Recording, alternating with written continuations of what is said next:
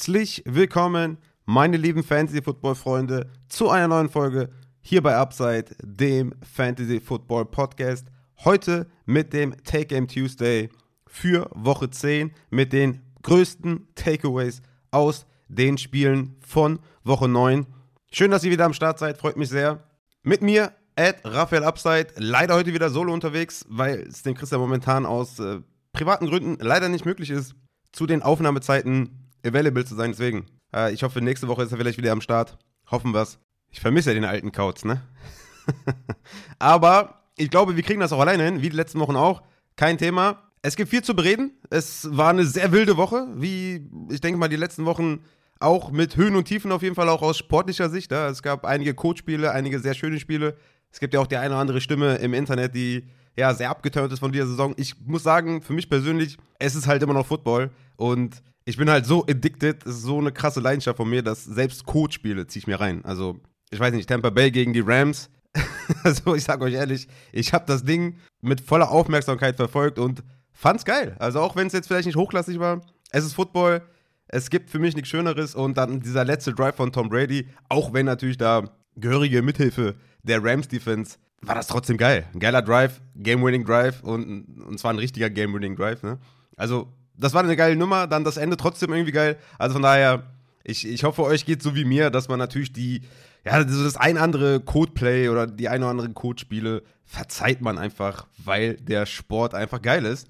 Auch wenn man gegen Joe Mixon spielt. Ne? Nimmt man das auf jeden Fall, verzeiht man das dem Spiel und äh, ja, ärgert sich dann, wenn man äh, dann in der Hörerliga jetzt hier nach einem 5-0-Lauf in der Hörerliga eine Niederlage sich abholt, weil Joe Mixon sich denkt, nö, also heute mache ich 48 Punkte. Ne? Also das ist auf jeden Fall richtig krass gewesen. In manchen Formaten ja sogar 55 Punkte, 58 Punkte. Also richtig fette Leistung auf jeden Fall. Congrats an den CK, der jetzt hier seinen, seinen zweiten Sieg holt. Und ich hole mir meine vierte Niederlage ab. Schöne 5-Siege-Stretch geht da zu Ende. Aber auch hier richtig geil, ne? Die in der Hörerliga, der CK oder andere Teams, die vielleicht negativ gerade dastehen, pushen sich ein bisschen gegenseitig, wollen auf jeden Fall auf, aufholen oder dem einen oder anderen noch die Playoffs äh, vermiesen. Das ist auf jeden Fall eine richtig coole Kultur da in der Hörerliga und auch in anderen Ligen, muss ich sagen. Richtig nice, dass ja auch da der erste Sieg gefeiert wird, ne? wenn man einfach äh, Pech hatte momentan in den Ligen, unglückliche Niederlagen und dann den ersten Sieg holt, dann wird das zelebriert. Das feiere ich auf jeden Fall extrem. In meinen Ligen, wo ich spiele, sind alle committed, egal wie, der, egal wie der Rekord ist. Und ich glaube, das ist super, super wichtig für die ganze Atmosphäre, fürs Klima in der Liga einfach super wichtig. Deswegen bleibt am Ball, feiert von mir aus euren ersten Sieg, euren zweiten Sieg, euren dritten Sieg. Mann, habt Spaß, habt Laune, auch beim Gucken. Wenn es vielleicht kein geiles Spiel ist, dann fokussiert euch vielleicht auf einen Quarterback, den ihr cool findet, oder auf einen Defensive-Spieler, der irgendwie die O-Line durchwirbelt oder so. Keine Ahnung. Habt auf jeden Fall Spaß am Leben, ne? Seid positiv, seid nicht so negativ. Und mit diesen Worten würde ich gerne auch zum Takeaway Tuesday kommen. Erstmal zu den Bye Weeks, die wir diese Woche haben. Wir kommen ja aus einer 6-Team Bye Week und gehen jetzt in eine 4-Team Bye Week mit den Cincinnati Bengals ja, ich weiß, was ihr denkt, wäre schön gewesen, wenn Mixon vielleicht diese Woche schon eine Bye-Week hätte. Man muss ja auch mal gönnen, ne? ist einfach so. Dann haben die New York Jets eine Bye-Week, die New England Patriots und die Baltimore Ravens, die ja gleich noch spielen. Also gestern Nacht, wenn ihr das jetzt hört, ich habe noch einige Shares. Ne? Also Evan Kamara brauche ich ein paar Punkte, Andy Dalton brauche ich ein paar Punkte. Also das wird auf jeden Fall ein heißes Game. Und auch da, I don't give a fuck, ob das jetzt ein hochklassiges Spiel wird. Ich habe Fantasy-Anteile drin, ich habe Aktien drin. Es ist Football. Geiler kann's doch nicht sein. Mann, Camara, hol mir die Punkte und auch Andy, ne? Junge, hau rein, Junge. Mach das Ding möglich. Aber bevor wir jetzt hier noch mehr um den heißen Brei reden, kommen wir zu den News aus der NFL. Yes, den Anfang macht Josh Allen von den Buffalo Bills. Der hat Schmerzen im Ellbogen, ne? Alte Verletzung von ihm, beziehungsweise damit hatte er schon mal zu tun. Hoffen wir mal, dass es nichts Wildes ist. Ne? Da werden auf jeden Fall noch ein paar Reports kommen, noch ein paar Untersuchungen kommen. Josh Allen, Ellbogenverletzung, auf jeden Fall im Hinterkopf behalten, wenn man Josh Allen hat. Vielleicht schon mal eine Plan B-Lösung, sich parat halten, falls da irgendwas rauskommt, was vielleicht nicht so cool ist, dass man das schon mal gehört hat, auf jeden Fall. Dann Romeo Dubs von den Green Bay Packers hat einen High Ankle Sprain, soll sich wohl um vier bis sechs Wochen Ausfallzeit handeln. Noch eine Waffe weniger für Aaron Rodgers, der auf jeden Fall so seine Probleme hat, sagen wir mal so.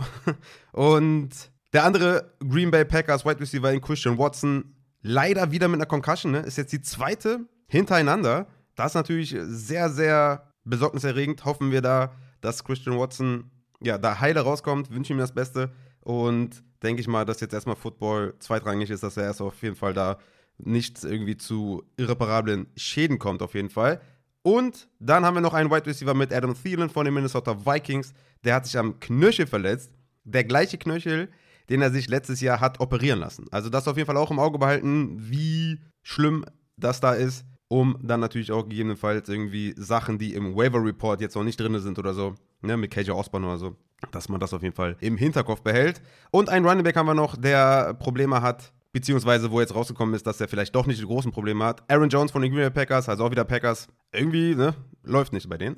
Enkelverletzung, also Knöchelverletzung, waren wohl negative Testergebnisse, also dass da soweit alles okay ist, dass da kein großer Ausfall droht, zumindest Stand jetzt. Und bei Dion Jackson kam auch raus, dass nichts Schlimmes ist, aber da denke ich mal, kommt JT eh wieder zurück und dann ist auch egal, wie es dann Dion Jackson geht. Aber das sind so die News von dieser Woche. Und damit kommen wir dann zum Takeaway Tuesday. Takeaway Tuesday. und starten mit den Indianapolis Colts at New England Patriots. 26 zu 3 für die Patriots war auf jeden Fall eine sehr schlechte Performance von Sam Ealinger und die Patriots Defense. Ja, hat auf jeden Fall richtig gut geballt, haben 26 Punkte gemacht. Also, wer da die Patriots aufgestellt hat, der hat auf jeden Fall schon mal einen dicken Advantage auf jeden Fall. Also, das hat sich auf jeden Fall gelohnt. Mac Jones auf der anderen Seite war okay, maximal okay, war vielleicht eher schlecht sogar. Ne, 147 Yards, ein Touchdown geworfen. Hat zumindest probiert, seine Receiver einzusetzen in Jacoby Myers, der ein schöner äh, Starter war auf jeden Fall. Ne? Hat auch die meisten Snaps, meisten Routen, meisten Targets gesehen. Also von den Receivern, ne? Ramondre Stevenson war da der führende Target-Spieler, aber Jacoby Myers mit sechs Targets. Ich denke, mit einer so soliden Target-Share ist er weiterhin auch spielbar, auch wenn Mac Jones da jetzt nicht gut irgendwie produziert hat. Gegen die Jets ne, spielt er wahrscheinlich nicht gegen den äh, Source Gardner, sondern halt gegen das, gegen das Slot-Matchup. Das ist halt immer gut für Jacoby Myers, dass er halt immer dieses Slot-Matchup hat. Die sind in der Regel, ja, werden die weniger in Schach gehalten als die Outside-Receiver und deswegen ist das für Jacoby Myers immer so kleines Sneaky Play, ähnlich wie so ein Tyler Boyd. Ne? Also wenn ähm, alle fit sind, dann ist Tyler Boyd halt eher ein Flexer. Oder Jarvis Landry heute Nacht ne, oder gestern Nacht. Das sind halt so Spieler im Slot, die haben schon ihren guten Floor. Auch hier ne, wieder, wie gesagt, ne, hat fünf Punkte gemacht, ist jetzt nicht viel, aber hat halt einen gewissen Floor. Und ich denke, Jacoby Myers, auf den können wir weiter bauen. Alle anderen Receiver, denke ich mal, können wir gut vernachlässigen, ne, wenn wir schon hoffen, dass einfach nur Jacoby Myers vielleicht gefüttert wird. Und man muss natürlich auch sagen, dass die Patriots halt die auch die ganze Zeit geführt haben. Ne? Also die hatten jetzt auch nicht so die große Not, viel zu werfen, auch wenn Mac Jones immerhin 30 Mal den Ball geworfen hat. Wie gesagt, Jacoby Myers ganz klarer Targetleader. Und ansonsten Hunter Henry auf Tight End ist halt super krass, Touchdown dependent. Auch wenn er mit seinen vier Targets 50 Yards gefangen hat, ist er trotzdem Touchdown dependent. Im Endeffekt, weil die letzten Wochen, ne, wenn man sich die anschaut, dann sind da nicht viele Targets übrig. Und äh, Fantasy-wise ist er bisher sehr irrelevant. Nur in Woche 6 hat er gut produziert. Ansonsten war das gar nichts. Und bei ihm ist halt immer so die Sache, ja, ne, Endzone-Targets und so. Und hat man immer so ein bisschen die Hoffnung, dass er einen Touchdown fängt. Aber das ist dieses elendige Tight End-Spiel. Wenn du halt außerhalb der Top 12 bist, wird es halt wirklich irgendwann dünn. Ne? Und deswegen, ja, Hunter Henry maximal ein Borderline-Streamer. Und auf Running Back war Damien Harris inactive. Das führte natürlich dazu, dass Ramondre Stevenson wieder seine 22 Opportunities hatte. Hat zwar nur 70 Yards insgesamt total gemacht, hat aber den Touchdown gemacht, 15 Punkte, alles tutti frutti. Wie gesagt, war auch dann viel Garbage Time noch für JJ Taylor, der 10 äh, Carries hatte und ein Target. Ansonsten wäre das noch eine bessere Nacht gewesen oder äh, Nachmittag. Für Ramondre ist natürlich weiterhin mindestens Top 12 Running Back und da kann man sich auf jeden Fall weiterhin drüber freuen. Kommen wir zu den Colts. Wie gesagt, Sam Billinger richtig reingekotet, 103 Yards produziert und ja, ich meine, wenn jemand, also wenn Quarterback nur 103 Yards wirft, ist klar, dass natürlich die Wide Receiver bitter böse leiden. Michael Pittman war eh nicht so das schönste Spiel. Es ist immer schwer, seinen Elite-Wide Receiver oder seinen Wide Receiver 2 oder 1 vielleicht irgendwie zu sitten. Ne, war, es war ein schweres Matchup. Das Quarterback-Play war bekannt, ne? auch wenn letzte Woche trotzdem 9 Targets, 7 Receptions und 53 Yards rausgesprungen sind, wusste man, okay, gegen New England, Sam Ealinger, vielleicht nicht die beste Idee, aber es ist dann trotzdem schwer, auf Michael Pittman zu verzichten. Ich hatte das glückliche Händchen in den Start-Sits einige Male mich gegen Pittman entschieden zu haben, aber ja, es ist trotzdem, ne? Guck mal, nächste Woche gegen die Raiders. So, wir wissen, Raiders, ne? Also, setzt du Pittman auf die Bank? Schwer, ne? Also, das ist jetzt wirklich ein gutes Matchup dann gegen die Raiders. Ich denke mal, dass der knapp außerhalb der Top 24 sein wird, aber wie gesagt, sechs, neun Targets gegen die Raiders nehme ich halt trotzdem. Und er ist halt ein guter Wide Receiver und äh, wenn der, wenn der wide open ist, dann denke ich mal, wird auch ein Sam Illinger den nicht verfehlen. Deswegen, ja, bisschen doof natürlich, hat sie auch schon mal gesagt, als dieser Change kam zu Sam Illinger oder als Matt Ryan sich verletzt hat, habe ich ja gesagt, Pittman ist für mich kein solider Start mehr, fällt für mich außerhalb der Top 24. Jonathan Taylor ist kein Running Back 1 mehr. Also ich habe ja alle downgegradet, nur ist es dann trotzdem schwer. Ne? Wir spielen ja hier keine Sechser-Ligen, okay, manche spielen schon Sechser-Ligen, aber wir spielen ja hier ne, meistens Zwölfer-Ligen oder Zehner mit zwei, drei Flexern und dann ist es halt wirklich schwer, Michael Pittman zu sitten. Deswegen, gegen Las Vegas Raiders würde ich da auf jeden Fall nochmal eine Chance geben und eventuell, wenn er da gut abliefert, versuchen, den zu verkaufen, weil nach Las Vegas kommt Philadelphia zum Beispiel, die Dallas Cowboys kommen zum Beispiel. Ja, das sind natürlich alles Defenses, die, äh, denke ich mal, so ein Sam Illinger gut knacken können. Deswegen warten wir mal ab gegen die, gegen die Raiders, wie da Michael Pittman aussieht und äh, schauen dann weiter. Äh, natürlich klar, Paris Campbell, Alec Pierce. Wie ich auch immer sage bei, bei schlechten Offenses, wir sind halt froh, wenn die halt einen Wide Receiver füttern können. So, da will ich jetzt nicht überlegen, irgendwie den Wide Receiver 2 zu spielen. Ähm, ist jetzt hier auch der Fall. Ansonsten Tight End, altbekanntes Spiel. Da ist target-wise gar nichts los. Alle Touchdown-dependent. Und auf Running Back hatte Dion Jackson die 14 Opportunities bis zu seiner Verletzung. War, glaube ich, Ende dritte Viertel, als er sich da verletzt hat. Ne, bis dahin halt 14 Opportunities, das, was man erwarten konnte. Hat nicht viel draus gemacht, aber ich denke, das war ein solides Play. Hat er fünf Punkte bis dato gemacht. Ne? Wie gesagt, macht man einen Touchdown, macht man keinen. Man hat die Opportunities gespielt. Vollkommen richtiger Prozess. Und ja, müssen wir abwarten, was dann nächste Woche los ist. Mit Jonathan Taylor. Hoffentlich kommt er zurück für alle, die Jonathan Taylor natürlich haben. Interessant hier vielleicht, dass Jordan Wilkins im Depth Chart vor Philip Lindsay ist. Ähm, da natürlich auch abwarten, was mit Zach Moss vielleicht ist. Aber ich denke mal, die Reihenfolge hinter JT ist halt offen. Und da müssen wir abwarten, was in den nächsten Wochen passiert. Dann kommen wir zum nächsten Spiel. Green Bay Packers at Detroit Lions. Ein überraschendes Ergebnis. 15 zu 9 für Detroit. Jared Goff mit einer schlechten Vorstellung, muss man schon sagen. Nur, nur 137 Yards geworfen, zwei Touchdowns, Interception. Habe ich mir ein bisschen mehr erwartet, ehrlich gesagt. Konnte aber glücklicherweise unsere Start-Wide Receiver in Amon Ra, Sam Brown äh, trotzdem ein bisschen füttern. Ne? Neun Targets, nur vier Receptions für 55 Yards. Aber wie gesagt, neun Targets, er hat versucht. Bei Low, Amon Ra, Sam Brown auf jeden Fall. Letzter Touchdown war in Woche zwei. Ich kann es nur immer wieder wiederholen. Es gibt halt Regression-Kandidaten, die muss man günstig kaufen. Ne? Wir hatten es bei einem Joe Mixon, wir hatten es beim Alvin Kamara, Amon Ra, Sam Brown, Chris Godwin. Das sind so Spieler, die kriegen super viele Targets. Die werden halt auf kurz oder lang ihre Touchdowns fangen. Und Amon Sam Brown ist ein Sure-Shot dass der ein Wide Receiver 2 ist, ein High-End. Deswegen holt euch auf jeden Fall Amon Ross Brown. Ich kann mir vorstellen, dass der Owner sehr abgeturnt ist von den letzten Vorstellungen, wo er ja banked up war, verletzt war und einfach nicht geliefert hat. Und jetzt, ne, letzte Woche 10 Punkte, jetzt 7 Punkte. Da kann man ruhig mal jemanden anbieten, der einen Touchdown gemacht hat, aber der durchaus weniger Targets sieht. Die anderen Wide Receiver, Caleb Raymond, Tom Kennedy, haben nichts gemacht und auch der upcoming uh, Tight End in Brock Wright der die, der die meisten Snaps gesehen hat mit 50 und 15 Routes Run, der da TJ Hawkinson ersetzt hat, hat gar nichts gesehen, also ziemlich enttäuschend. Und das Backfield war wie erwartet, ne? Also das, das war klar. Wie, ich hatte es ja auch mehrfach gesagt in der Folge beim Start Sit Sunday in dem QA habe ich gesagt, Swift auf jeden Fall sitten. Genauso ist es gekommen, nur sechs Opportunities für die Andre Swift. Jamal Williams mit 24 Opportunities, 24 Carries für 81 Yards. Leider keinen Touchdown gemacht, hatte die eine oder andere Chance, hatte leider nicht verwertet. Sonst wäre das auf jeden Fall noch, noch schönerer Tag gewesen. Hatte fünf Goal-Line-Snaps, also ja, schade auf jeden Fall. Das wäre auf jeden Fall sehr nice gewesen. Aber gut, ich denke, dass äh, wir eine etwas andere Rollenverteilung auf jeden Fall die nächsten Wochen sehen, ne? dass, dass da auf jeden Fall ein bisschen mehr Swift kommt. Also sechs Opportunities, das habe ich jetzt auch nicht erwartet, muss ich ehrlich sagen. Ne? Dass Justin Jackson sogar mehr Snaps hatte und nur zwei Opportunities weniger, ist schon heftig. Aber ich denke, dass Swift jetzt erstmal auf äh, kurze Sicht, also für jetzt die nächsten drei, vier Wochen, eher nicht die Workload bekommt, die wir vielleicht uns hoffen, aber vielleicht in den Playoffs dann, ne? gegen die Jets, Carolina und Chicago. Vielleicht ist hier ein Buy-Low-Fenster offen, ja? also auch mit dem Risiko verbunden, dass man vielleicht in den nächsten zwei, drei Wochen nicht die gute oder große Production sieht von DeAndre Swift,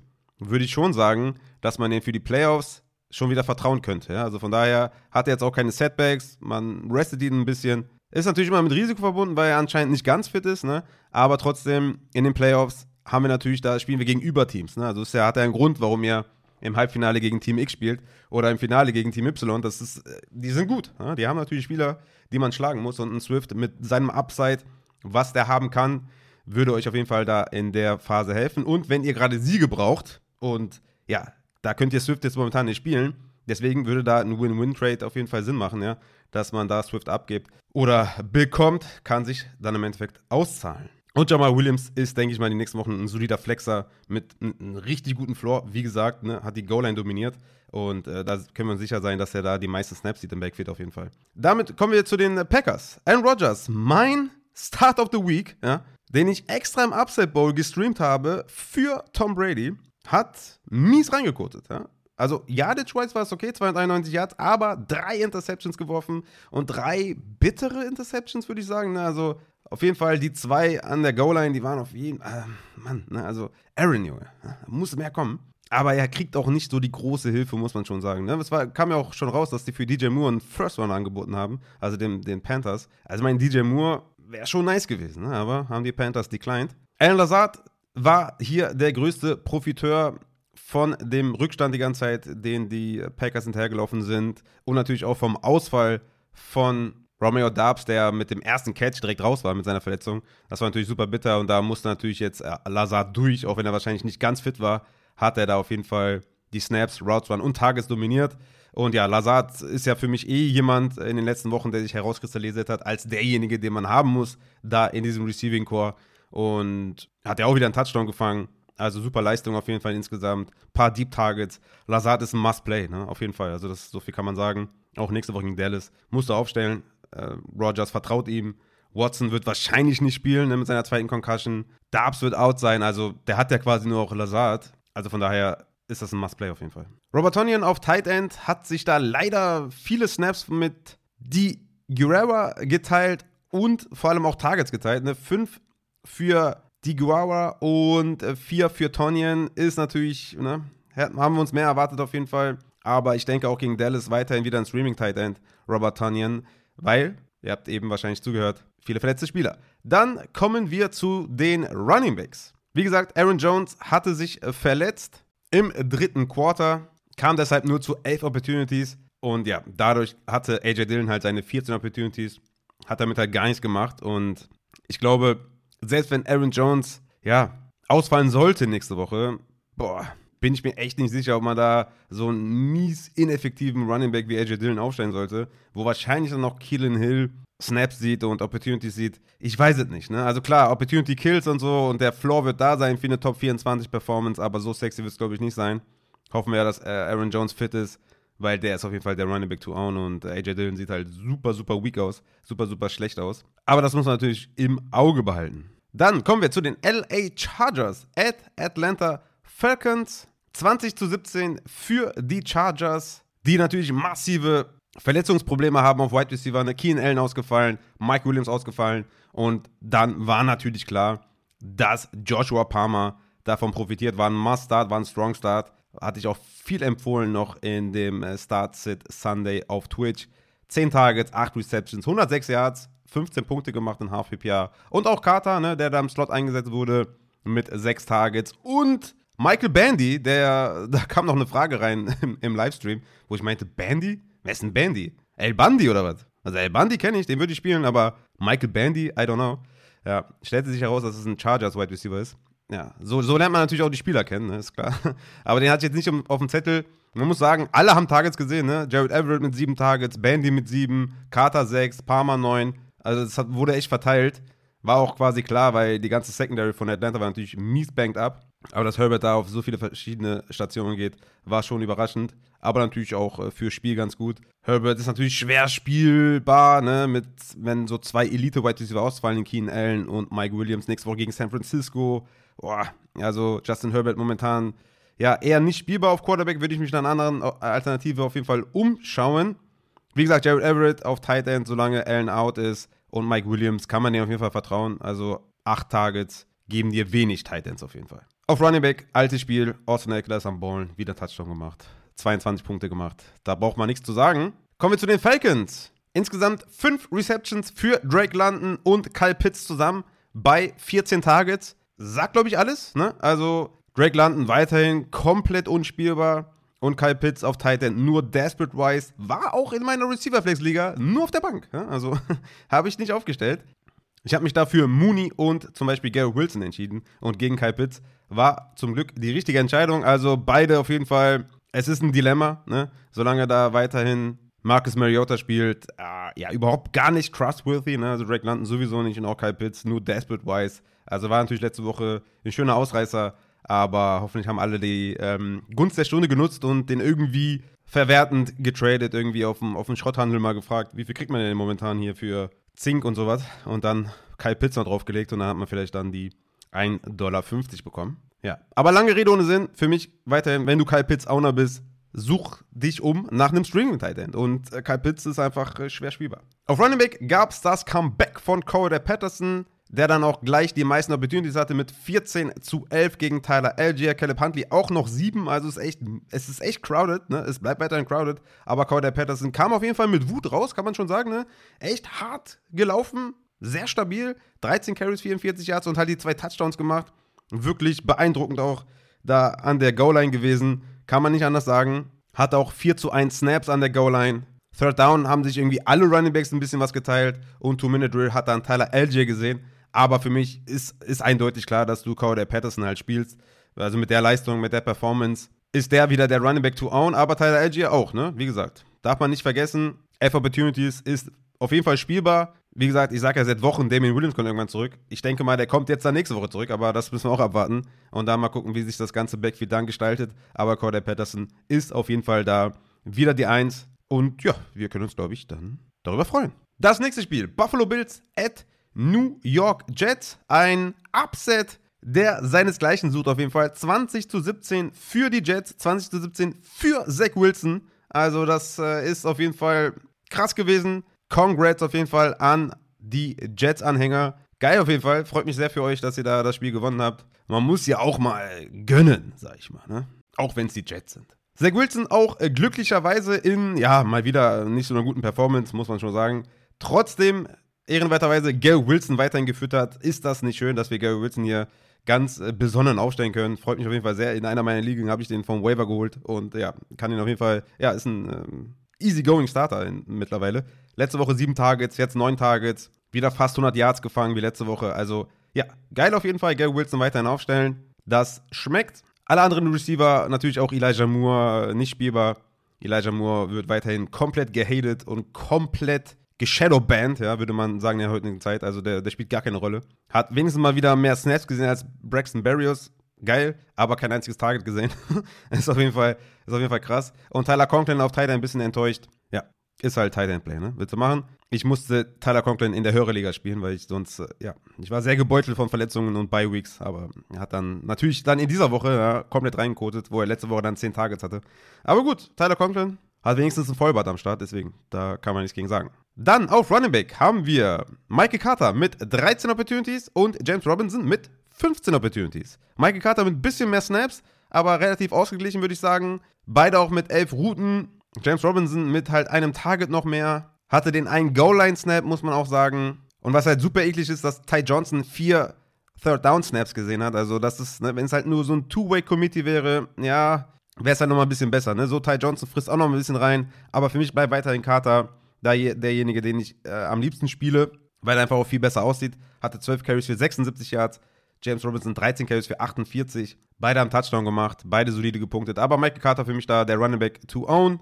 Aber auch James Robinson mit einer kleinen Auferstehung. Ne? 15 Opportunities sind auf jeden Fall nicht wegzudiskutieren und ist damit auch dann desperate startable auf jeden Fall. Ne? Kann man jetzt nicht wegreden. Und er hatte den Goal-Line-Snap. Gehen jetzt in eine Bye-Week, haben ein ganz gutes Schedule für Running Backs. Also der Leadback oder wenn es halt so ein 50-50-Committee ist, ist ne, für die erste, zweite Flex sind das schon Überlegungen. Also von daher, das auf jeden Fall mal vielleicht ins Auge fassen und mal Michael Carter, James Robinson anfragen. Das könnte sich am Ende auch wieder auszahlen. Dann kommen wir zu den Buffalo Bills. Josh Allen, ja, ne, macht sein Ding halt. 22 Punkte gemacht, nur 205 Yards geworfen, aber halt 86 Yards am Boden und zwei Touchdowns gemacht. Also von daher ist ja easy going, dass der das mit denen spielt. Hat leider nur seine Receiver nicht so geil eingesetzt, ne? Haben ja auch nur 17 Punkte gemacht. Dix mit 93 Yards und 5 Receptions war noch der, der Beste mit 12 Fantasy-Punkten. Gabe Davis mit 5 Targets, 4 Punkte. Ja, ist halt das alte Spiel, ne? Gabe Davis natürlich mal wieder mit den meisten Snaps, mit den meisten Routes waren. Deswegen ist, spielst du ihn halt jede Woche, weil der immer einen Touchdown fangen kann. Aber ja, es ist wie es ist. Isaiah McKenzie ne, ist jetzt wieder Fulltime-Slot zurück mit 41 zu 10 Snaps gegen Kali Shakir, 29 zu 8 Routes Run gegen Shakir und nur 13 Targets, aber er ist der Fulltime-Slot-Wide Receiver. Für mich noch nicht droppable auf jeden Fall, aber langsam muss da auch ehrlich gesagt ein bisschen mehr kommen, muss man schon sagen. Nur droppen würde ich ihn auf jeden Fall nicht. Dawson Knox auf Tight End mit 4 Targets, aber Dawson Knox, ja, ist ne, halt leider ein Tight End, dem man nicht trauen kann sieht einfach zu wenig Targets, hat hier und da mal einen Touchdown gefangen, aber das ist overall betrachtet einfach eine richtig miese Saison von Dawson Knox. Auf Running Back haben wir mit Devin Singletary einen klaren Leadback weiterhin, 47 zu 14 Snaps gegen James Cook. Heinz hat nur wenig gesehen, nur drei Snaps im Endeffekt. Devin Singletary mit 13 Opportunities, James Cook mit 8. Also hätte man so jetzt auch nicht erwartet wahrscheinlich, aber Singletary klarer Leadback weiterhin, hat auch die meisten Targets, hat einen soliden Floor von, von um die 10 Punkte. Und wie gesagt, wenn er einen Touchdown macht, sieht es natürlich immer anders aus. Aber ja, Singletary ist schon ein spielbarer Running Back, ne? so ein Low-End Running Back 2, würde ich sagen. Hat den einen einzigen Goal-Line-Snap gesehen, hat die meisten Third Downs gesehen und die meisten Two-Minute-Snaps gesehen. Also das ist schon, ist schon sehr solide von Devin Singletary. Natürlich müssen wir gucken, wie es dann mit einem Heinz aussieht, wenn er halt ein bisschen länger beim Team ist und ob der dann vielleicht Two-Minute-Drill mehr sieht und Third Down mehr sieht, dann müssen wir natürlich sagen, dass da der Floor von Singletary runtergeht. Aber solange Singletary so viel auf dem Platz steht und so viele Opportunities bekommt, ist das ein Must-Play in meinen Augen. Damit können wir zum nächsten Spiel kommen. Minnesota Vikings at Washington Commanders 20 zu 17 für die Vikings, die jetzt 7 und 1 gehen. Also hat schon seinen Grund, warum Kirk Cousins da im Flugzeug ne, den äh, Big Daddy hat raushängen lassen. Ne, 7-1 Quarterback kann das auch mal von sich äh, lassen auf jeden Fall. Ne? 265 Yards geworfen, zwei Touchdowns, Interception, solide wie man Kirk Cousins halt kennt, ne, 16 Punkte. Wenn du 16 Punkte brauchst, dann ist Kirk Cousins dein Mann. Also ich würde sagen, so, der hat, hat einen guten Floor von 18, 19 Punkte, kann nochmal 25 machen. Nächste Woche gegen Buffalo, vielleicht nicht das geilste Play, aber Cousins ist halt super solide. Hat Justin Jefferson wieder in äh, ja, Action gebracht mit 13 Targets, 7 Receptions, 115 Yards und ein Touchdown, 22 Punkte gemacht. Adam Thielen auch gut gefüttert, 67 Yards gefangen, 8 Punkte gemacht, hat sich dann halt verletzt, wäre vielleicht noch ein bisschen mehr drin gewesen. Und TJ Hawkinson. Ja, ich hatte noch gesagt, dass vielleicht die Targets weniger werden, aber mehr Red Zone Action und sowas und könnte sich vielleicht auszahlen für TJ Hawkinson. War diese Woche für mich ein klarer Sit, weil er halt kurz, ne, also ist noch nicht lange beim Team. die Trade Headline ist noch nicht lange her. Und sieht dann neun Targets. What the fuck? 60 Snaps, ne, zum Vergleich Justin Jefferson mit 66, 37 Routes Run, Justin Jefferson mit 43. Also da war ein ganz klarer Part vom Passing Game. Richtig krass auf jeden Fall. Und ja, äh, hat geballt, ne? 70 Yards, 7 Receptions, 12 Fantasy-Punkte. Das ist auf jeden Fall richtig nice und äh, hat mich auf jeden Fall krass überrascht. Und ja, vielleicht könnte er jetzt äh, ja in diese Top 6 Riege vielleicht mal vorrücken. Ne? War ja bei den Lions eher so ein Top 10 unsexy Tight End und ja, wenn er so die Targets zieht, dann äh, Lecco Fetto. Das wäre auf jeden Fall richtig nice. Auf Running Back weiterhin Delvin Cook. Show ähm, ist auf jeden Fall dieses Jahr sehr ineffizient, muss man schon sagen. Ne? Also trotz Touchdown nur 13 Punkte, hatte 17 Carries für 47 Yards sechs Targets, zwei Receptions für neun Yards. Also, das ist dieses Jahr echt, was die Effizienz angeht, nicht so geil. Aber ist natürlich weiterhin super solide und hat ein nice Playoff-Schedule. Ne? Woche 14 Detroit, Woche 15 Indianapolis und Woche 16 die Giants, Woche 17 Green Bay. Also, das ist wahrscheinlich eines der besten Playoff-Schedules. Also, Devin Cook hatte ich ja mal als Sell High. Warum nicht mal günstig holen, wenn man einen positiven Rekord hat und äh, da vielleicht profitieren können in den Playoffs. Auf der anderen Seite die Washington Commanders mit Tyler Heineke nur 150 Yards zustande gebracht, aber ehrenwerterweise mit Hilfe der Referees Curtis Samuel einen Touchdown geschenkt. Das war auf jeden Fall sehr, sehr nice. Curtis Samuel mit vier Tages, drei Receptions und dem Touchdown. Weiterhin ganz klarer Tageleader unter Tyler Heineke, Terry McLaurin. Meisten Snaps, meisten Routes Run und mit neun die meisten Targets, fünf Receptions, 56 Yards. Jetzt nicht der krasse Outcome, aber egal. Targets sind da. Tyler Heineke sucht ihn auf jeden Fall, gibt Deep Targets für Terry McLaurin. Ist ein Must-Play every week mit Tyler Heineke. Ne? Ähm, mal gucken, ob sie vielleicht irgendwann den Change hinlegen auf Quarterback.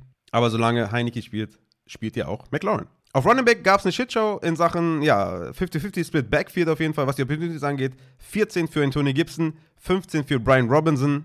Immerhin, Third Downs und Two-Minute-Drill 18 zu 0 für Antonio Gibson. Der hatte alles gesehen, aber leider, was die Production angeht, beide relativ schlecht gewesen. Antonio Gibson mit 11 Carries für 36 Yards, 2 Receptions für 11 Yards und Brian Robertson 13 Carries für 44 Yards und 2 Receptions für minus 6 Yards. Also das war auf jeden Fall von beiden Backs nix. Aber Antonio Gibson, ja, solange McKissick out ist und Antonio Gibson da 100% Two-Minute-Drill und Third Down sieht, ist er auf jeden Fall der Running Back, den ich da haben möchte.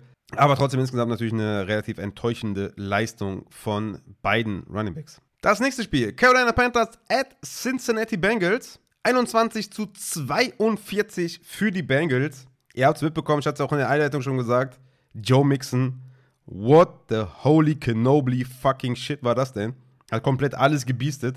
Ich sehe gerade hier im Half-PPA Normal-Scoring waren es dann tatsächlich 53 Punkte. Ich glaube, die fünf beste Running Back-Leistung ever. Also, das war auf jeden Fall super bitter. 53 Punkte. Also, mein lieber Mann, ey, das war wirklich, also als ich da, ich habe ich hab so gedacht, ey, könnt ihr mal bitte jetzt Samaji P reinbringen? Könnt ihr mal bitte jetzt Chris Evans mal was, also, also könnt ihr mal bitte aufhören? Also, also, also sie haben ja nicht aufgehört. Ja, also, nach dem dritten Touchdown dachte ich, komm, lass mal sein jetzt. Ja, dann macht er noch zwei. Also, das war ja auch frech, ne? muss man schon sagen. Und damit offiziell Buy Low Fenster ist zu. so viel kann man sagen. Nach der 5-Touchdown-Performance ist jetzt offiziell das Buy Low Fenster zu. Aber machen wir locker flockig natürlich hier in der Reihenfolge und starten mit den Wide Receivers. ich meine, dadurch, dass natürlich alles durch Joe Mixon lief, bleibt natürlich dann im Endeffekt nicht so viel übrig. T. Higgins trotzdem solide 60 Yards gefangen, 7 Receptions. Tyler Boyd 5 Receptions, 44 Yards. Ja, gut, ne? Tyler Boyd hatte, glaube ich, den Touchdown, wurde wieder zurückgenommen. Für mich war es ein Touchdown. Ich habe das aber nicht weiter verfolgt, ob da irgendwie, also als die Füße am Boden waren, ob er da noch in Reichweite der Pylons war. Das habe ich nicht mehr mitbekommen. Aber ja, schade. Ne? Touchdown wäre natürlich nice gewesen. So war es halt die Joe Mixon Show und ja, demzufolge auch für Hayden Hurst nicht viel übrig geblieben. 35 Receiving Yards, 5 Receptions. Weiterhin natürlich spielen. Joe Burrow mit 20 Punkten war auch okay. Aber ja, kommen wir zu den Carolina Panthers. Da hat der PJ Walker ähm, ja so scheiße gespielt, ne? Oder so kotig gespielt. Sorry für alle Kinder, die gerade zuhören und für alle Hunde und Katzen. So kotig gespielt, ne? Dass der gebencht wurde. Ja, kam dann Baker Mayfield rein und hat, sah aus wie der Goat. Ähm, warum nicht? Ja, warum nicht? Mayfield mit 20 Passversuchen, 14 Completions, 155 Yards und zwei Touchdowns.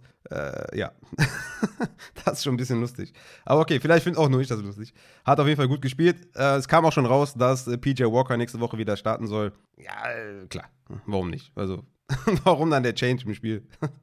Aber gut. Sam Darnold kommt auch demnächst vom IR wieder zurück. Also, vielleicht so, so ein Three-Way Quarterback-Committee wäre auch ganz lustig eigentlich. So einer für Between the Twenties, ne?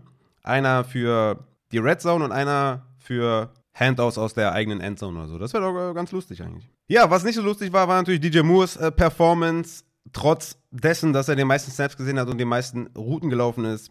Sechs Targets, zwei Receptions, war super kotig. Da habe ich mir, ja, ne, also bei der Banked Up Secondary war mehr drin.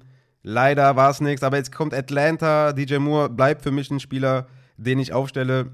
Das, äh, da besteht kein Zweifel für mich, ehrlich gesagt, gegen Atlanta. Musst du DJ Moore spielen. Terrace Marshall war der Nutznießer auf jeden Fall von dem einen Touchdown von Baker Mayfield. Drei Receptions für 53 Yards und halt den Touchdown. Ja, aber trotzdem, ne? Terrace Marshall ist vielleicht borderline flexible. Mehr meiner Meinung nach noch nicht.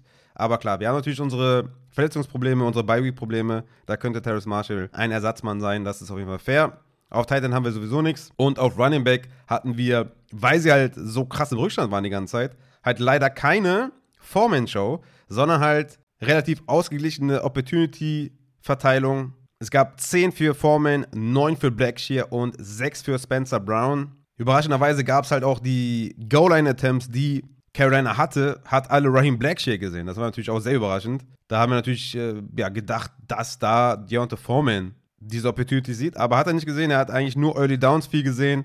Two-Minute-Drill ging an Spencer Brown, Third Down an Spencer Brown. Also war super ugly und ne, Chuba Hubbard kommt demnächst zurück, wahrscheinlich in Woche 10. Und der ist dann der Mann auf Third Down und in Passing Situationen und dann wahrscheinlich auch der, den ich dann lieber spiele bei einem Team, was halt kotig ist.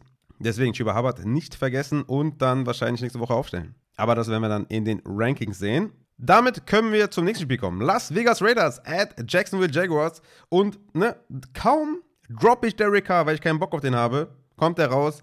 259 Yards und zwei Touchdowns.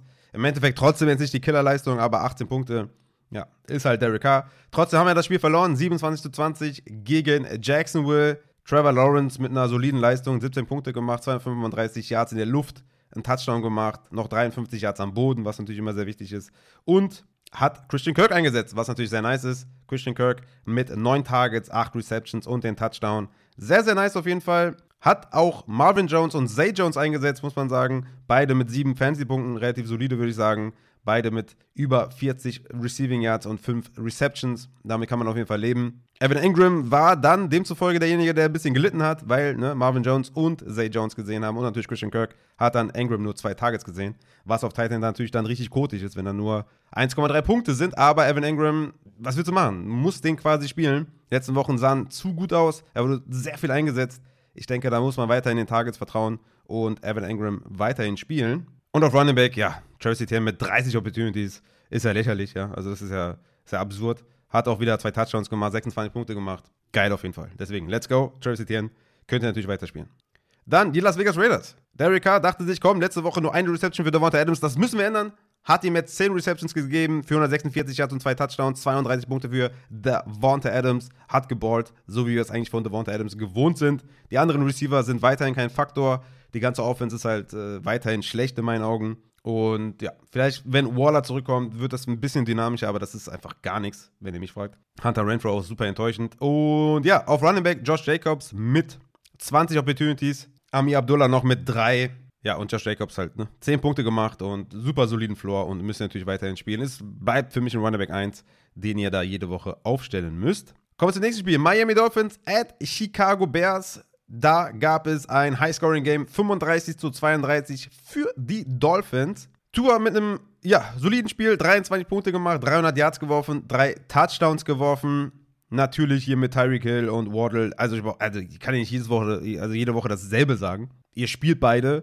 Beide sind krass und ja, heftig auf jeden Fall. Also so zwei Wide Receiver zu haben, ist natürlich der Knaller. Und Tua muss man wirklich ehrlich sagen, ich bin kein Hater, ne? Ich bin wirklich kein Hater. Ihr habt es auch in, im Intro gesehen, ne? Ihr habt es gehört im Intro. Und äh, ich bin wirklich keiner, der negativ ist und so, ne? Aber Tour, bei aller Liebe, bei allem, was der gut macht, diese Underthrows, ne? Kosten Fantasy-Punkte. Ohne Spaß. Er macht, ne, so CPOE und EPA und so, das sieht alles, ne, vernünftig aus. Aber wirklich, diese Underthrows auf Hill, auf Waddle, ey, die kosten so viele Fantasy-Punkte, das ne, mit einem anderen Quarterback.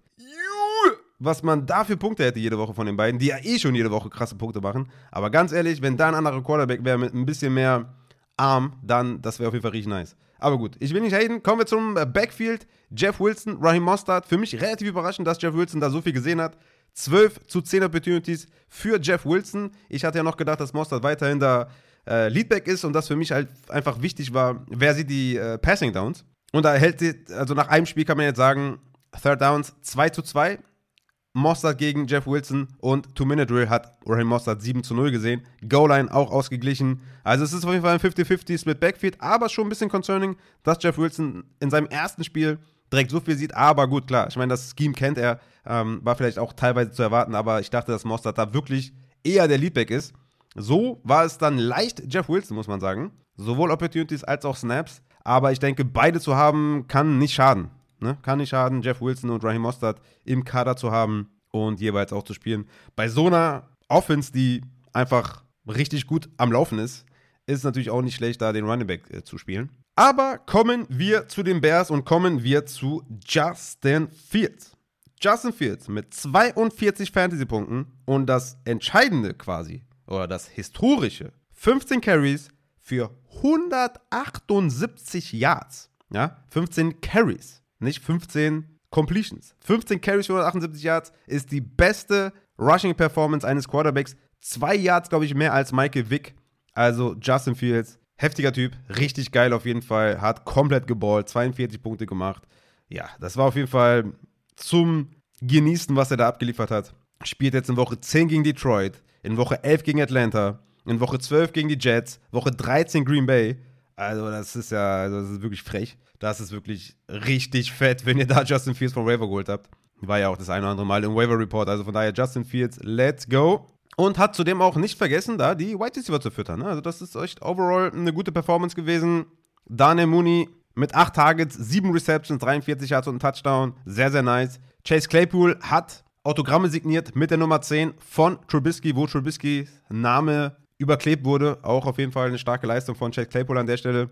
In seinem ersten Spiel 26 Snaps, da White Receiver 3 gewesen, aber ne, sollte dann fortlaufend in der Saison auf jeden Fall mehr sehen und hatte schon 6 Targets. Also von daher, ne, vielleicht in zwei, drei Wochen, vielleicht spielbar auch der gute Chase Claypool und äh, Cole Komet mit seinem Breakout-Spiel auf jeden Fall. 20 Fantasy-Punkte, 6 Targets, 5 Receptions, 2 Touchdowns halt gemacht, ne? Hatte letzte Woche auch einen Touchdown, dann nur 2 Targets, ne? deswegen war es natürlich auch kein Waiver-Ad. Aber jetzt mit 6 Targets, ne? Gegen Detroit nächste Woche, das äh, könnte man äh, den guten Cole Komet spielen, ne? Eigentlich sahen alle gut aus, ne? bis auf die Running Backs. Also sowohl Montgomery als auch Herbert sahen sehr schlecht aus. Montgomery mit 16 Opportunities, Herbert mit 7. Also weiterhin klarer Leadback, so wie ich auch die ganze Zeit schon sage. Montgomery ist halt immer weiterhin, immer noch weiterhin der klare Leadback. 5 Punkte zu 3 Punkte. Äh, ja, da geht gar nichts irgendwie. Ähm, ja, die haben halt Justin Fields, ne? der macht das halt alleine. Aber Montgomery ist halt weiterhin Low-End Running Back 2, den du halt irgendwie aufstellen musst, weil die Opportunities sind halt da. Ne? Und die Snaps halt auch und so. Und deswegen, es ist halt, es ist halt, was es ist. Vor allem auch die Goal-Line, ne? 2 zu 0 für Montgomery.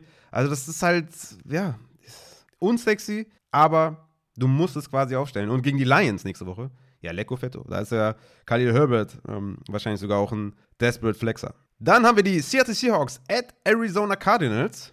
31 zu 21 für die Seahawks. Gino weiterhin am Ballen. 20 Punkte gemacht. Läuft alles.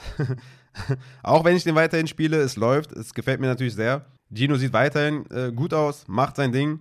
Setzt Lockett ein, setzt Metcalf ein, beide mit einem Touchdown. Hatte ich ja schon mal gesagt vor, vor einigen Wochen, dass äh, Lockett und DK sind Every Week Starter. Gino ist ein Every Week Starter. Und mittlerweile auch Fan. Hey, Fan mit sechs Targets, fünf Receptions. Echt nice. Hatte ja vorher nur einmal über fünf Targets, sonst war er immer so bei drei, zwei Targets. Hm. Vielleicht entwickelt sich da was mit Noah Fant, ist ja ein super athletischer Tight End. Wenn er den ein bisschen häufiger mal einsetzt, dann könnte man auch mal echt überlegen, den zu spielen. Auf Running Back haben wir natürlich Kenneth Walker, brauchen wir auch nicht mehr drüber reden. Äh, Kenneth Walker, 30 Opportunities und äh, sieht halt super geil aus. Ist echt ein Running Back. Also Second Rounder, ne, denke ich mal, war okay. So, ne? Also Kenneth Walker sieht so gut aus, das ähm, kann man jetzt nicht haten. Also von daher, Kenneth Walker, klarer Top 10 Running Back äh, und äh, ja, könnt ihr euch freuen, dass ihr den habt. Arizona Cardinals, Kyler Murray mit 18 Fantasy-Punkten. Hat ja momentan nicht so dieses Upside, weil die O-Line hält nicht und es ist alles irgendwie so unsexy, aber schwer den zu benchen. Hat er auch wieder 18 Punkte gemacht, 60 Yards am Boden gemacht. Aber die Upside fehlt halt so ein bisschen. Ne? Der Floor ist halt super gut weiterhin. Die Upside fehlt. Aber Kyler Murray kannst du fast nicht benchen. Hopkins mit 36 Yards und einem Touchdown. Ja, kannst du auch nicht benchen. Spielst natürlich jede Woche. War natürlich Tage, du weißt, eine Enttäuschung nur mit 5. Rondell Moore. Also der Slot Rondell Moore ist natürlich der Killer. Ne? Auch schon wieder 10 Targets, 8 Receptions da im Slot gesammelt. Richtig nice. 69 Yards. Das ist natürlich richtig cool. Und ja, sonst äh, haben wir da, glaube ich, nichts, worüber wir reden können. Robbie Anderson hat äh, DeAndre Hopkins einen Touchdown geklaut, weil er sich zu früh bewegt hat. Auf jeden Fall auch da. Grüße an Robbie Anderson. Starke Leistung auf jeden Fall. Und Zach Ertz natürlich mit 8 Targets, 5 Receptions und einem Touchdown. Auch der weiterhin ne, nach den letztwichtigen schlechten Leistungen wieder mit einer guten Performance. Also kann man weiterhin auch wieder vertrauen da dem Zachy. Ich glaube, den hat man eh nicht gebencht, aber für alle, die vielleicht ein bisschen Schiss hatten. Auf Running Back gab es die Rückkehr von dem guten James Conner, der echt boah, super schlecht aussah. Also da hast du echt gedacht, Junge, ist das hier, ist das hier mit halber Geschwindigkeit oder was? Ist das eine Aufnahme und jemand hat da irgendwie, also das ist schon echt bedenklich. War aber klarer äh, Leadback, ne? 45 zu 17 Snaps, 13 zu 5 Opportunities, so wie ich es auch immer gesagt habe. Äh, dass, wenn Connor fit ist, dann ist Enno, spielt keine Rolle mehr. Das ist einfach das Game, das ist einfach die NFL. Und äh, so ist sie halt am Start. Da machst du halt nichts. Und ja, James Conner auch mit mehr Receptions oder mehr Targets als äh, Enno Benjamin. Ich denke, Connor kann man spielen für einen guten Floor. Er sieht halt super schlecht aus. Hoffentlich ist das noch von der Verletzung. Ne? Hoffen wir mal, dass das nicht irgendwie äh, so bleibt. Aber ja, mal abwarten, wie James Conner in den nächsten Wochen aussieht. Weil wir den natürlich brauchen in Woche 17 gegen Atlanta. Das wäre natürlich richtig nice, wenn er uns da die Championship holt. Dann das nächste Spiel. Los Angeles Rams at Tampa Bay Buccaneers. 16 zu 13 für die Buccaneers. Game-Winning Drive von Tom Brady, der richtig nice war. ich kann es so wiederholen. Selbst dieses Spiel hat mich begeistert. Ich liebe Football, I'm sorry. Chris Godwin, Mike Evans wurden äh, ja gefüttert auf jeden Fall von Tom Brady, der 58 Mal den Ball geworfen hat, davon 36 angebracht, 280 Yards und ein Touchdown nur. Zum Glück noch den einen Touchdown gemacht. In der einen Liga hat er mich damit gerettet. Aber ich sag's euch, wie es ist. Chris Godwin, Mike Evans bei Low. Spielen jetzt gegen Seattle, dann haben sie eine Bye Week und dann spielen die gegen Cleveland, New Orleans, San Francisco, Cincinnati und in den Playoffs dann Arizona und in Woche 17 die Carolina Panthers. Also von daher bei Low die Receiving-Option von Tom Brady. Denn es gab mal wieder 10 Targets für Godwin, 10 Targets für Evans. Holt euch die beiden Wide Receiver. Dann noch Kate Otten mit einer guten Performance, 5 Receptions, 68 Yards und Touchdown. War ja letzte Woche von mir ein Streamer da, wo er nur zwei Receptions hatte. Also es ist halt Tight End, ne? Gegen Seattle würde ich sagen, ist der streamable auf jeden Fall. Deswegen, wenn ihr da vielleicht Kai Pitts habt, ich würde wahrscheinlich Kate Otten drüber spielen. ich sag's, wie es ist. Dann auf Running Back bleibt es weiterhin da die Fournette Leadback Show, aber Leonard Fournette sieht super schlecht aus, ne? Ähm, hatte insgesamt 16 Opportunities, 11 für Rashad White. Ich sage immer so, ab 10 ist ein Spieler flexibel.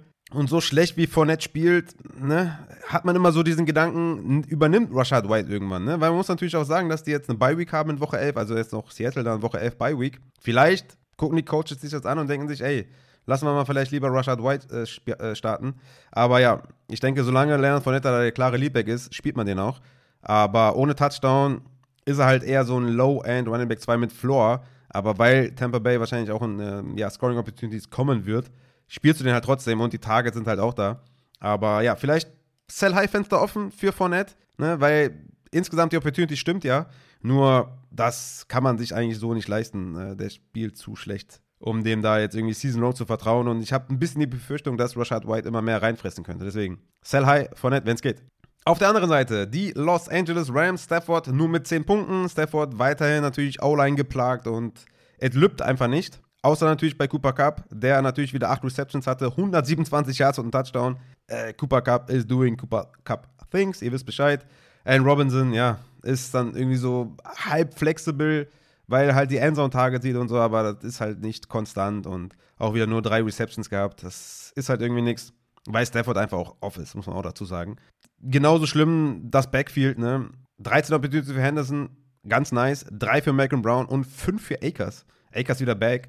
Aber ja, ist natürlich mies, wenn da auf Third Down Malcolm Brown die ganze Zeit auf dem Platz steht. Ne? 14 Snaps gesehen, ein für Daryl Henderson. Also das, das, das bringt ja gar nichts. Also das ist ja, wenn Daryl Henderson nur läuft und er ist halt nicht so gut im Laufen, mit der O-Line vor allem, ja, dann ist auch null Upside für Henderson. Also das ist halt super schlecht und wie gesagt, ne, ich sag's ja seit Wochen, Kyron Williams ist ein guter Waiver-Stash auf jeden Fall und könnte eventuell demnächst da das Backfield in Sachen Snaps und so übernehmen. Ne? Vor allem auch auf Third Down, Two Minutes und so. Das auf jeden Fall nicht vergessen. Aber spielbar ist da von denen momentan niemand. Und damit kommen wir zum letzten Spiel. Tennessee Titans at Kansas City. Auch hier waren viele enttäuscht, aber ich fand auch das Spiel geil. Da war ein Nachtspiel, Flutlicht, Kulisse. Patrick Mahomes war im Rückstand. Was willst du mehr? War doch geil. 20 zu 17 im Endeffekt für die Kansas City Chiefs. Patrick Mahomes mich in einer Liga zum, äh, zum W geführt. Appreciate auf jeden Fall. Mir haben da 30 Punkte gefehlt und er hat, glaube ich, 32 in dem Scoring gemacht. Küsse und Grüße gehen raus an Mahomes. 68 Mal den Ball geworfen. Also, das ist wirklich geisteskrank. 43 davon angekommen, 446 Yards, Touchdown gemacht. Ja, Mahomes halt. Aber dass er so auf den Ball geworfen hat, ist echt crazy, weil, ja, Rushing Game ist halt nicht vorhanden. Ne? Das ist halt super weak. Und ich denke, ich meine, Christian ist jetzt, ist jetzt nicht da, ne? deswegen kann ich das sagen. Ich glaube, den würde halt ein guter Runnerback gut tun. Ne? Also das, man merkt schon, dass äh, die Defenses merken, okay, laufen könnt ihr sowieso nicht und dann halt auch ganz anders verteidigen. Aber ja, wenn Mahomes so auf den Ball wirft, dann profitiert natürlich auch ein Juju davon mit 10 Receptions, ein Travis Kelsey mit 10 Receptions, 100 Yards. Nicole Hartman hat 79 Yards gefangen und Touchdown gemacht. Also ja, wie gesagt, wenn, wenn, der, wenn der Mahomes so auf den Ball werfen muss, dann spielen wir natürlich alle Wide Receiver, so, so gut es geht. MVS tatsächlich nur mit einem Target, also den kann man wahrscheinlich droppen. Aber Michael Hartman, ne, mal wieder echt eingebunden. Und Juju ja sowieso und Kelsey auch sowieso. Und ja, von daher mal schauen in den nächsten Wochen, wie das aussieht bei den Chiefs. Gegen Jacksonville, Chargers und Rams in den nächsten drei Wochen. Mal schauen, wie sie da vorankommen. Aber das war schon echt krass und sehr auffällig, wenn man das so, das ganze Spiel live sieht, wie schlecht die Running Backs sind. Das ist wirklich richtig krass ich hatte es ja auch in den äh, Start-Sits gesagt, da ist keiner spielbar. Also Ne? Auch wenn McKinnon hier klarer Leader war in Snaps mit 63 zu 22 gegen Pacheco und 17 gegen Clyde Edwards-Hilaire, kannst du keinen spielen. Also Pacheco sieht da die Early Downs und die Short Yardage und dann ein bisschen noch CH rein, dann Third Down wieder McKinnon und Two Minutes, also das, also ihr könnt da keinen spielen. Das ist einfach super schlecht. Auch wenn McKinnon hier die acht Punkte gemacht hat und sechs Receptions. Das äh, ist so nicht sustainable auf jeden Fall. Aber das war vorher auch klar. Damit kommen wir auf die Gegenseite oder zur Gegenseite. Malik Willis hatte fünf Completions für 80 Yards. und ja, war klar, dass ihr da keinen spielen könnt. Wir können weiterhin auch niemanden spielen von diesen Receiving-Optionen auf Wide Receiver und Tight End. Auch wenn Okongwo da diesen langen, äh, diese lange Reception hatte. Das ist nichts. Auf Running Back ist halt Derrick Henry und das war's. Also, Tennessee Titans sind halt die Titans, ne? Da habe ich jetzt keine großen Takeaways, außer dass Traylon Burks vielleicht auf dem Waiver ist und man sich den vielleicht holen könnte, weil er da wahrscheinlich wieder direkt die Eins ist. Aber wenn ich mir die Tages angucke von Traylon Burks in den ersten vier Spielen, ja, dann ist das halt auch wieder borderline unsexy playable. Also von daher, hoffentlich habt ihr bessere Optionen. Und damit würde ich sagen, sind wir auch mit den Takeaways fertig und kommen zur nächsten Rubrik. Waferwire Targets. Was haben wir für Waferwire Targets? Wir haben natürlich auf Quarterback, und ist mir fast peinlich, das zu sagen, aber Justin Fields ist natürlich der Streamer, wenn er noch da ist. Ich habe da wilde Zahlen gesehen auf ESPN, aber ob das immer so alles stimmt, ich weiß es nicht. Aber gegen Detroit mit so einer letzten Leistung, wie gesagt, dann Atlanta, Jets, Green Bay, das ist einfach unfassbar.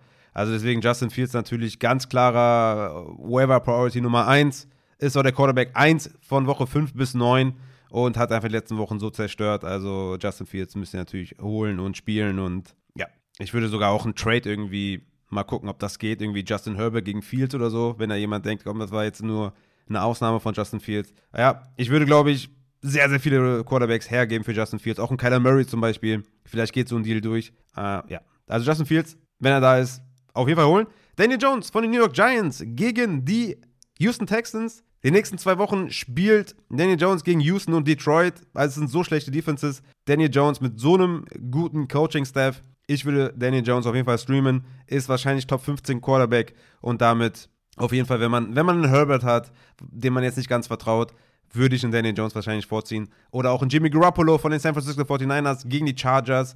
In den letzten vier Wochen Jimmy Garoppolo mit 17, 17, 16 und 17 Fantasy-Punkten. Also äh, solide as fuck.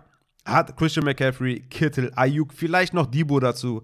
Ist eigentlich ein easygoing Start. Hat jetzt nicht das größte Upside, aber ja, sollte man, glaube ich, streamen gegen die Chargers. Und Andy Dalton von den New Orleans Saints, hoffentlich heute Nacht, gestern Nacht mit einer guten Vorstellung gegen die Steelers. Steelers sind natürlich keine Defense, vor der man Angst haben muss. Und Andy Dalton, mal gucken, wie er heute gegen Baltimore aussah. Aber ich denke mal, das ist auch eine gute Streaming-Option. Kommen wir zu den Running Backs. Da haben wir, glaube ich, in den meisten Ligen nicht viel, aber ich will nur mal festhalten, dass Chuba Hubbard vielleicht auf dem Waiver sein könnte. Ne? Hätte fast ja gespielt jetzt hier in Woche 9, war in Woche 7 Leadback und ist wahrscheinlich dann der Receiving Back, was für Teams, die öfter im Rückstand sind, natürlich sehr, sehr gut ist. Jeff Wilson von Miami, wie gesagt, ne, 12 zu 11 Opportunities gegen Mostard, hatte aber da auf Third Down und Two-Minute-Drill auf jeden Fall Konkurrenz. Aber Jeff Wilson sollte man auf jeden Fall holen. Ne? Ich würde für Chuba Hubbard auf jeden Fall meine, wenn man denn noch Geld hat, ja, ich weiß es ja nicht, wir sind ja jetzt auch spät in der Saison, ja, schon meine 20, 25 Prozent ausgeben. Für Jeff Wilson genauso auf jeden Fall. AJ Dillon, ne, je nachdem, was mit Aaron Jones ist, wäre ich dann echt eher so bei 10%, weil der halt auch super schlecht aussieht und die Offense natürlich auch super äh, im Stocken ist. Deswegen ist das nicht so sexy. Und Kyron Williams noch von den Rams hatte ich ja schon seit Wochen im Waiver Report. Gerade in 12er liegen, glaube ich, ein guter Stash wert gewesen. Und wenn er noch auf dem Waiver ist, würde ich da, keine Ahnung, 0 bis 5% mal ausprobieren und mal schauen, wie sich das auswirkt. Da im Backfield dann. Auf Wide Receiver habe ich Wanda Robinson von den New York Giants. Die letzten zwei Spiele 70% Snaps gesehen, 8 und 3 Targets, ist halt ein Playmaker, ist da der Wide Receiver 1 bei den Giants. Denke ich mal, ist jetzt mit dem Schedule, den die Giants äh, haben in den nächsten Wochen, ein gutes Waiver-Ziel. Und ich denke mal, 10% kann man da ruhig ausgeben, wenn man da irgendwie auf Wide Receiver Probleme hat. Donovan People Jones von den Cleveland Browns ist halt der Wide Receiver 2 bei den Browns. In den letzten fünf Wochen immer mindestens vier Receptions und mindestens 50 Receiving Yards. Hatte ich ja letzte Woche schon im Waiver Report, aber durch die Bye Week vielleicht gedroppt worden oder so oder halt in Vergessenheit geraten. Donovan People Jones ne, kriegt auch in Woche 13 einen gewissen Punkt, Punkt, Punkt zurück und das würde ihm, ne, tut natürlich gut, wenn du da einen Elite-Quarterback an der Center hast. auch bei Quarterbacks, ne, wenn ihr Quarterback-Probleme habt und irgendwie Winning Record habt und so und vielleicht, weiß ich nicht, Herbert habt oder, oder Kyler Murray habt oder so, ne, und ihr seid gerade gut in Fahrt, Deshaun Watson ist auf jeden Fall eine solide Waiver-Option, wenn man sich das vom Kader her leisten kann. Aber kommen wir zu den Wide Receivers weiterhin. Terrace Marshall von Carolina, 9 und 6 Targets jetzt in den letzten zwei Wochen, also 15, ist echt äh, ja, super solide. Ich weiß nicht, ob ich da jetzt dem Wide Receiver 2 vertrauen würde von Carolina, aber bei Week Verletzungen. Ihr wisst es. Jarvis Landry von den New Orleans Saints, ne? Michael Thomas, das war ja. Man braucht eine Nummer 2 neben äh, Olavi. Und mal schauen, wie er gegen Baltimore gespielt hat. Im Slot, wie gesagt, Slot Wide Receiver, immer Streaming Optionen, weil im Zweifel immer leichtere Matchups und Michael Gallup, wenn er noch auf dem Waiver ist, hatte in Woche 8 84% Snaps, 6 Targets. Man muss dazu sagen, Noah Brown war halt inactive, ne? aber trotzdem. Michael Gallup vom Talent her ne? und jetzt ein bisschen mehr Zeit verstrichen zwischen Verletzung und Genesung und steigenden Snaps. Deswegen Michael Gallup vielleicht eine Option für euch. Auf Tight End haben wir ja vielleicht Otten und Komet, die neu sind. Greg Dulcich sollte nirgendwo da sein, aber könnte vielleicht ein Bye-Week-Drop gewesen sein von den Denver Broncos. Wenn er da ist, auf jeden Fall holen. Hat in den letzten drei Spielen jeweils Top 12 Tight End-Leistungen gegeben. Fünf Deep Targets gesehen schon. Und in dieser Zeitspanne in den letzten drei Spielen 12 Targets, 12 Receptions, 182 Yards. Immer eine Top 12 Leistung gebracht. Also Greg Dulcich ist ein Must-Play. Kate Otten, wie gesagt, hat ein Top-Matchup gegen Seattle. 16 Tages in den letzten drei Wochen. Ist auch kind of playable auf jeden Fall. Und Coco Matt ist jetzt nicht wirklich trustworthy, ich gebe es zu, aber es geht ja gegen Detroit, ne? Gegen Miami sah es ja nicht schlecht aus. Also von daher, ja, streamable halt, ne? Kein Must-Play, aber Streaming-Kaliber ist auf jeden Fall. Dann kommen wir noch zum, äh, zur letzten Rubrik. Das ist das Thursday Night Football Game. Atlanta at Carolina. Da sind wir wieder bei, beim Thema, ne?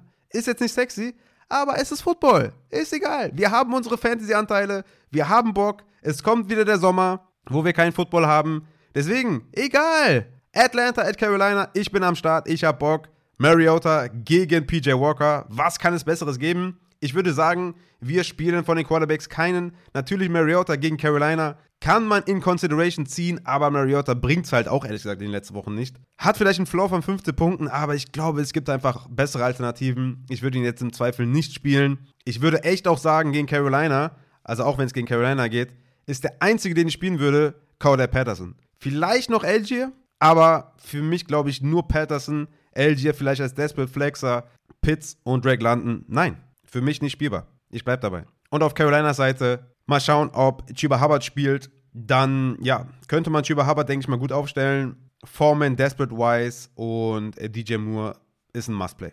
Aber da könnt ihr mich gerne fragen im Discord zu den Start-Sits. Ich glaube, am Donnerstag werde ich keinen Livestream hinbekommen, aus familiären Gründen, aber ich denke mal, im Discord werde ich da zur Verfügung stehen. Dann gucken wir mal, was für Fragen da kommen. Und ich würde sagen, damit sind wir auch am Ende dieses Podcasts. Take Game Tuesday für Woche 10, Takeaways aus Woche 9 mit mir, Ed Raphael Upside.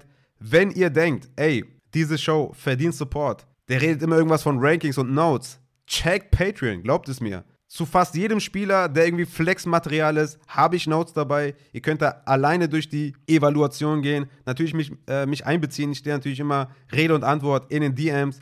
Check die Benefits ab. Check die Rankings ab. Check Patreon. Supporte gerne die Show. Vielen, vielen Dank an jeden Einzelnen, der am Start ist.